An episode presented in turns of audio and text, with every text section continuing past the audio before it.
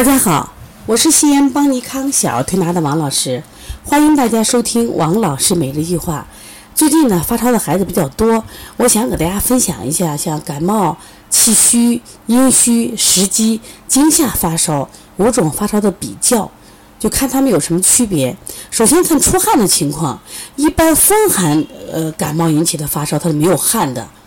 所以，往往我们用什么的穴位，像清天河水呀、推三关、外感四大手法，包括这个就是二扇门、一窝蜂，都是为了让它发汗的。另外，喝一点紫苏叶水或者生姜红糖水。那么阴虚发烧呢，它有汗，它往往是入睡的时候出汗。既然阴虚呀，它就有热象，所以它出的是热汗。那气虚发烧，往往是在白天一动就出汗，而且它发烧呢，主要在白天。一般这种汗呢，属于是凉汗。另外还有一种小孩就是食积发烧，这个在临床中比较常见。你别看他出汗，还不一定退烧。所以说，不是说我们所有的这个发烧就以退以出汗为标准，不是。另外还有个惊吓发烧，有汗是什么汗？凉汗。我们自有体会。比如说你走的好好的，被别人比如蒙眼睛啊，你吓得你看都是冷汗，吓我一身冷汗。这汗与汗数不一样，帮助我判断这感冒。啊，发烧的情况。另外呢，看舌苔，一般风寒发烧呢，他虽然发烧了，他舌苔会水滑，舌苔水滑。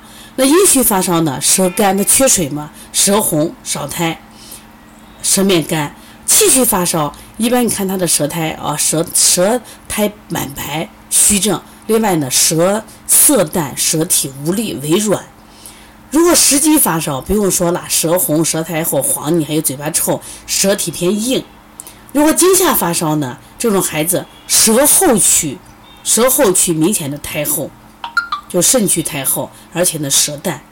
那从流鼻涕上，我们怎么来判断这些五种发烧呢？风寒发烧一般流鼻涕，刚开始初期不流，他烧退以后就流鼻涕，啊流鼻涕，然后还流什么呀？后期是什么呀？黄鼻涕，啊再后期又流清涕，是这样交替的。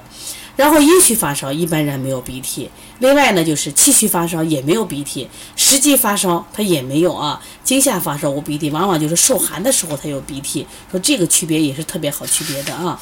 那么另外呢，再说从四肢温度情况，一般风寒发烧，他全身受寒的话，他全身烫，但如果是就是他如果烧寒重的时候，他也会怕冷的啊，怕冷。另外就是阴虚发烧，往往手足心热。啊，两个颧骨热，那气虚发烧呢？这种孩子阳不足，他容易容易四肢冰凉。那实际发烧你不用摸了，肚子烫得很，肚子非常烫啊啊，他四肢又善凉，他这个我们说他这个阳在身体里居着下不来，结果导致我们四肢都偏凉。另外惊吓发烧，他会出现四肢凉、身体热、耳朵凉这种情况。那么从发烧时间段我们来区别一下，风寒发烧一般早上的温度高。那阴虚发烧往往是下午时候多，那气虚发烧温度稍也不高，但全天可能会烧，上午会多一点。实积发烧，因为它积着了，全天都会发烧。那惊吓发烧往往是也是下下入肾阳了，是往往是什么呀？早上温度高。其实说明这些什么意思？就是说大家其实判断发烧从症状入手，你就找它的区别，哎，你发现你将来做起来就轻松多了。因为你知道啊，我判断它是实积啊、风寒呀，那么你的思路出来以后呢，临床效果就就好很多啊。所以希望大家呢，呃，学好中医，特别是学好中医的这个临床症状啊，注意人体的这个细节的变化，这是我们学好小儿推拿的一个根本啊。那么学把辩证学好以后呢，我们的临床水平就提高了。如果大家有什么问题，可以直接拨打我的电话幺三五七幺九幺六四八九。如果想咨询邦尼康五月二十一号的这个邦尼康特色辩证课。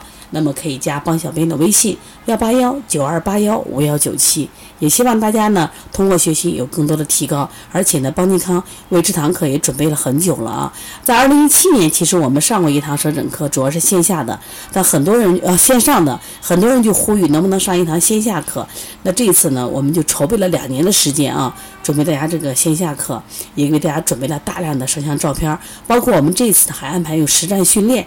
就现场的啊，一对一的实战训练。那我希望这堂课呢，让你这个物有所值。而且大家也知道，邦尼康所有的课程呢，都是干货满满，让你一定有收获的啊。我希望这次收获呢，你带回去啊，能帮助到更多的人。好，谢谢大家。